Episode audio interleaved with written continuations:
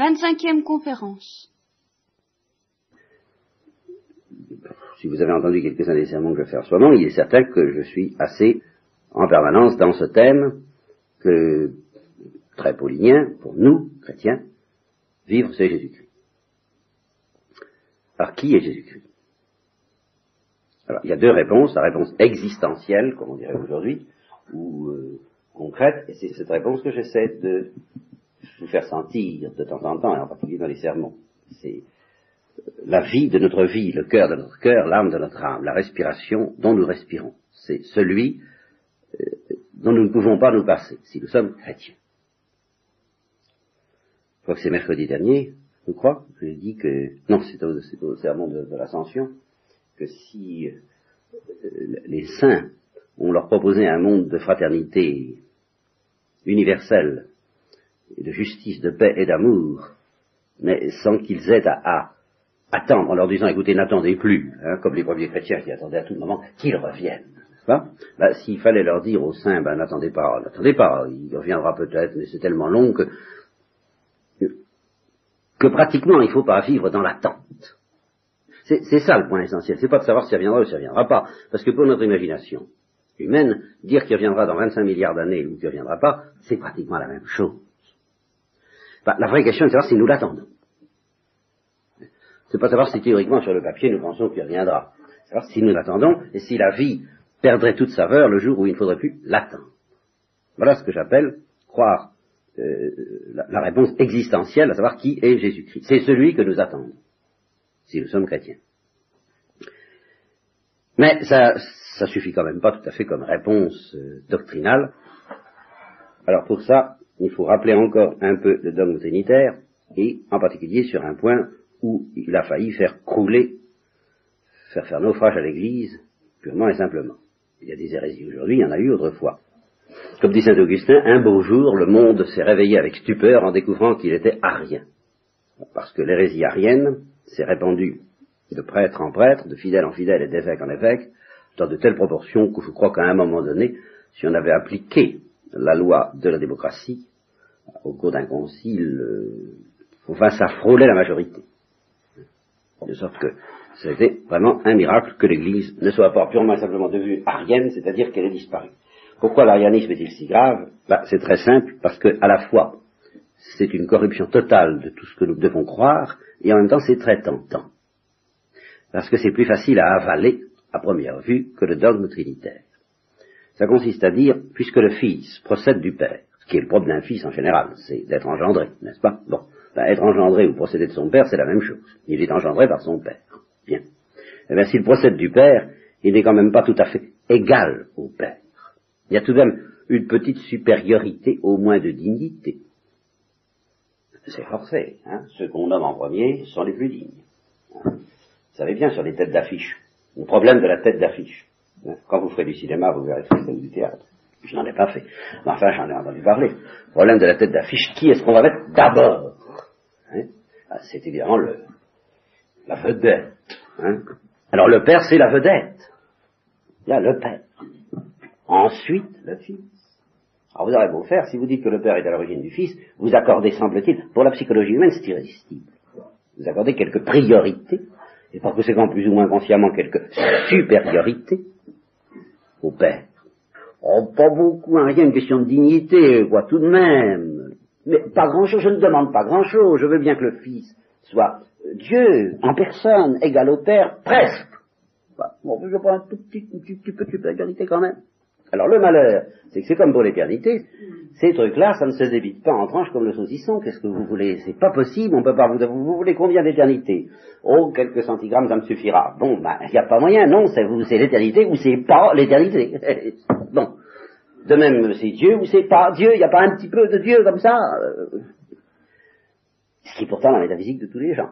Il y a un petit peu de Dieu. J'y crois un peu, voilà ce qu'ils diront, mais pas trop. Enfin, vous voyez, moi, je, suis équilibré. Ah, ça c'est splendide, ça aussi, hein. ah, ça, je suis équilibré. Je, crois à Dieu raisonnablement, enfin comme il faut, pas plus qu'il ne faut, pas plus qu'il ne faut, voyez. Alors, est-ce que le Fils est égal au Père? Bon, si on veut, mais il doit bien y avoir un tout petit quelque chose. Or, euh, c'est là où les vrais chrétiens, alors les grands docteurs chrétiens ont réagi avec une violence inouïe en disant mais non, ça, ça marche pas. C'est oui ou c'est non. Il est parfaitement égal au Père ou c'est une créature. Enfin, voyons. Apprends-nous à laisser, enfin, cette histoire-là. Hein. C'est la première des créatures, la plus belle des créatures, euh, très très proche de, de, la plus proche de toutes les créatures de Dieu. Oui, mais il y a toujours la falaise à ce moment-là. Il y a la falaise ou il n'y a pas la falaise. Un petit peu de falaise. Ah non, il n'y a pas un petit peu de falaise, voyez. Ou plutôt le plan incliné qu'on essaie de substituer, nous, à la falaise, parce que ça, ça nous fait moins peur que la falaise, entre le créateur et la créature. Alors, entre le Père et le Fils, il n'y a pas de falaise. Oh non, Bon, il y a une petite pente douce qui fait que la cote euh, d'altitude du Fils ça peut être un tout petit peu, mais vraiment un rien, une pincée inférieure au Père. Alors là, ça va, on est tranquille. Ah oui, ça, on sera faire. Ben oui, mais ça va, ça va. Et alors, justement, une fois qu'on a admis euh, ça, un, millimètre de différence, ça devient des kilomètres, et c'est ce qu'il y a de pernicieux dans l'arianisme. Le Fils, font émanation du Père, mais émanation du Père inférieure au Père, donc créé. Nous maintenons que le Fils est égal au Père, et nous maintenons cependant que le Père est à l'origine du Fils, oui, et éternellement. Alors, la gymnastique que ça nous impose, que je ne vous imposerai pas, et que ça impose aux théologiens qui essaient de scruter ces choses un peu à fond, c'est euh, de se représenter l'origine, car le Père est, l'origine dans la Trinité, en telle sorte que l'origine ne soit absolument en rien supérieure à ses fruits le Fils et le Saint-Esprit. Absolument en rien. Alors, la seule intuition, c'est très difficile, on n'y arrive pas. Je vais tout de même vous livrer une intuition qui peut vous aider euh, à, comprendre que même d'un certain point de vue logique, comme on dirait, il faut que l'origine, le Père, n'ait aucune supériorité sur le Fils. Car s'il avait la moindre supériorité sur le Fils, ben, d'abord le Fils serait une créature, d'accord. Mais du point de vue même de sa dignité de Père, du point de vue même de son désir de père. Supposons que le père n'arrive pas, si j'ose dire, à engendrer un fils qui soit rigoureusement aussi parfait que lui. Ben, il serait déçu dans sa paternité. Le, le père est celui qui veut communiquer tout ce qu'il a, tout ce qu'il est. Alors, s'il ne communique pas sa dignité divine elle-même, ben, il n'est pas vraiment Père, il n'est pas parfaitement Père, le Fils n'est pas parfaitement semblable au Père s'il n'est pas Dieu. Et le Fils est rigoureusement égal au Père s'il est Dieu. C'est là où on ne peut pas diviser ça en tranches, diminuer un petit peu, enlever une petite pincée d'égalité. Non, c'est tout ou rien. Bon. Donc le Fils est égal au Père. Entre eux procède le Saint-Esprit de leur regard d'amour réciproque, et à la fin des temps, Qu'est-ce qui s'est passé entre le début des temps et la fin des temps? Je vous en ai déjà parlé une fois, je vous en reparlerai plus tard, mais je ne vais pas y venir ce matin. À la fin des temps, après avoir préparé un peuple pendant 2000 ans pour cela, le peuple juif, après lui avoir parlé à maintes reprises par les prophètes, comme dit l'Épître aux Hébreux, alors Dieu a envoyé son Fils dans le monde, ce que le texte comprend à l'évangile de la messe ce matin, que vous avez entendu tout à l'heure, ce qui y était. Dieu, le Père, a envoyé son Fils dans le monde. Alors qu'est-ce que ça veut dire? Ça veut dire que le Fils s'est incarné. Et qu'est-ce que ça veut dire qu'il s'est incarné? C'est ici que je vais terminer par une petite indication technique sur laquelle je reviendrai dans la mesure où vous désirez y voir plus clair. Il y a deux tentations. La première, la grosse tentation, c'est ce que je viens de vous exposer. Le Fils serait une créature très noble, très élevé, mais tout de même un peu inférieur au Père, puisque créature. La deuxième tentation, c'est de dire, oh, trois personnes, trois personnes, trois personnes. Ouais, enfin, trois personnes pour nous. Pas trois personnes. Réellement. Du côté de Dieu, ça fait pas trois personnes. Du côté du Dieu, ça fait trois visages. Voyez bien la différence. Une seule personne qui aurait plusieurs visages. Le Père est créateur, il gouverne le monde avec sa toute-puissance, sa sagesse et sa justice, ça, c'est un visage de Dieu. C'est ce visage que nous appelons le Père. Dieu s'est incarné pour nous sauver, il est venu dans le monde pour nous sauver, c'est un autre visage de Dieu, le visage du Rédempteur et du Sauveur, que nous appellerons le Fils.